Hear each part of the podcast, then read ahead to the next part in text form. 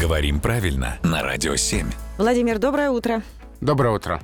Доброе утро, Владимир. Вопрос от Екатерины. Увидела в рекламе салона фразу «профессиональные специалисты». Режет слух. Насколько верно написано? Но это, я так понимаю, из серии «Масло масляное», да? Ну да, я согласен с этим замечанием. Действительно, получается избыточное сочетание. Специалист — это человек, который уже чем-то профессионально владеет.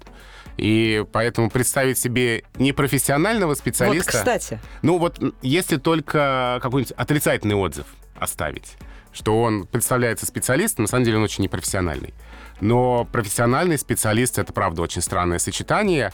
Э, Здесь прилагательные явно лишние. ну, видимо, потому что есть непрофессиональные специалисты, здесь употребляют и профессиональные, чтобы подчеркнуть, насколько хорош данный специалист. Но рекламщики явно перестарались. Хотели как лучше, ну, получилось как всегда. Это по- сейчас про нас надо аккуратнее говорить, что мы профессионалы, да? Профессиональные ведущие, вот это все. Вот, профессиональные ведущие, специалисты радиоотрасли. А, так можно, да?